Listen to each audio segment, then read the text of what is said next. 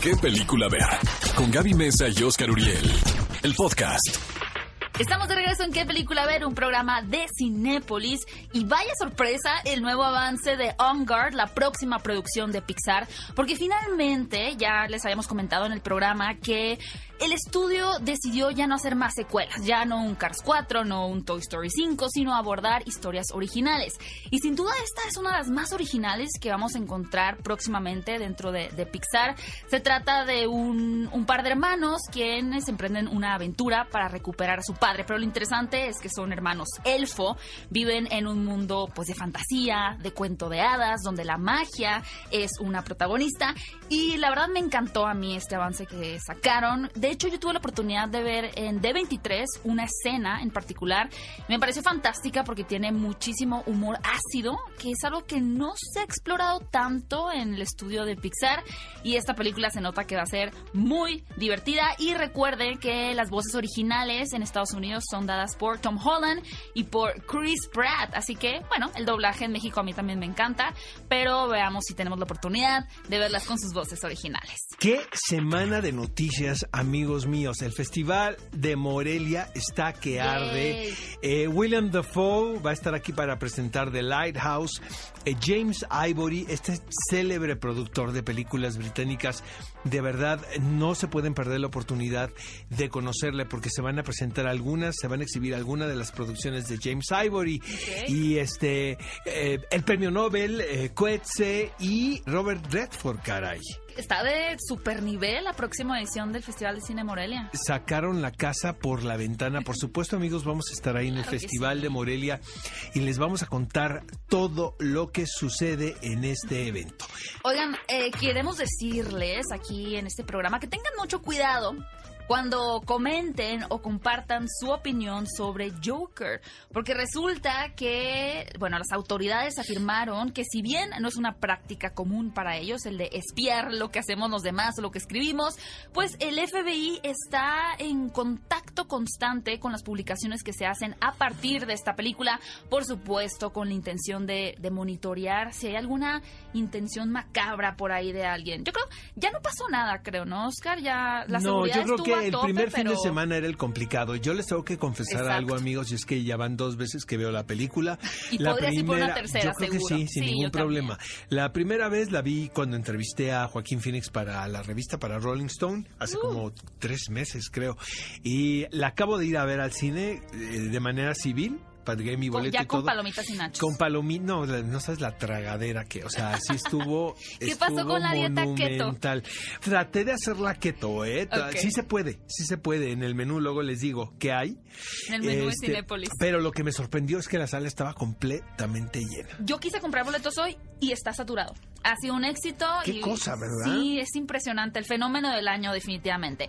Oigan, y a propósito del Joker, pues todavía no baja ni un centígrado esta fiebre que hay por el Guasón y ya se están proponiendo nuevos candidatos para dar vida al personaje dentro del universo de DC, porque recuerden que Guasón es una película independiente que sí pertenece a la casa de DC, pero que no comparte universo, por ejemplo, con la próxima película que tendremos de Matt Reeves, donde Robert Pattinson va a ser Batman. la verdad creo que es muy rápido para pensar en otro Guasón, en otro Joker, porque siento que el trabajo que hizo Joaquín Phoenix va a quedar en la memoria del espectador durante mucho tiempo.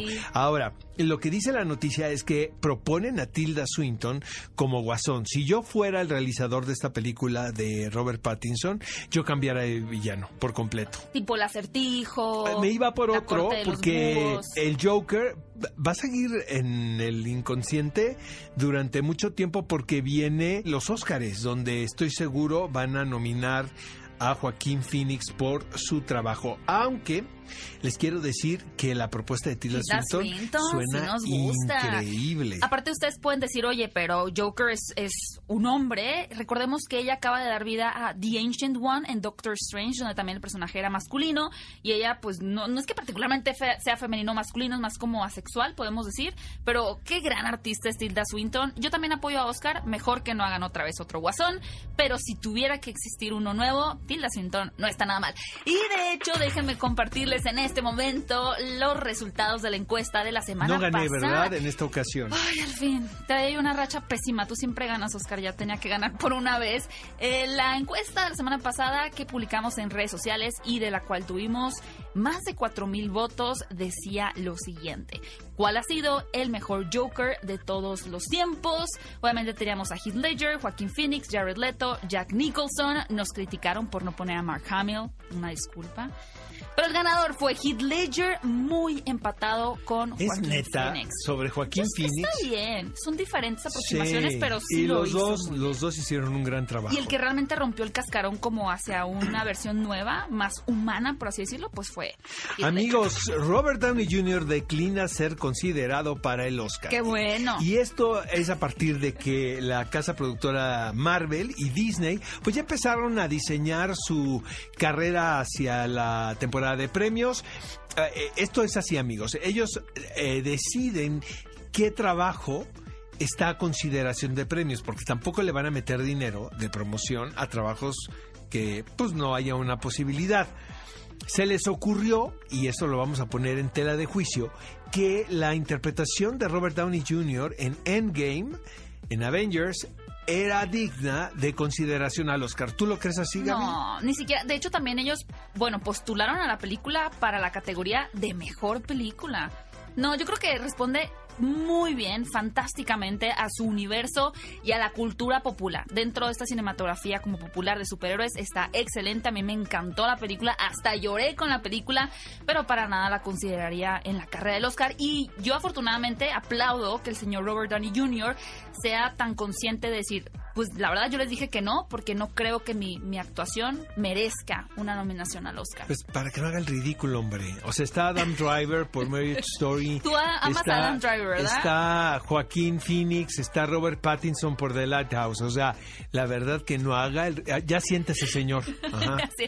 Oigan, y finalmente, ya antes de irnos a un corte, les tenemos que contar que sí, Lana Wachowski está desarrollando la siguiente entrega de The Matrix, que sería la cuarta parte, y se ha revelado que nos situaría en un pasado donde los personajes de Neo y de Morpheus son jóvenes.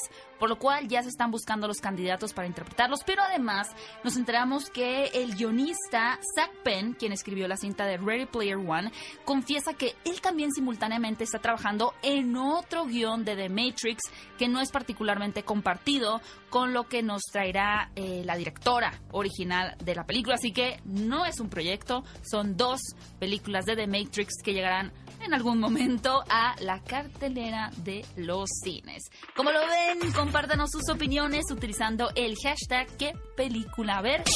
Ve a Cinépolis y utiliza el hashtag qué película ver.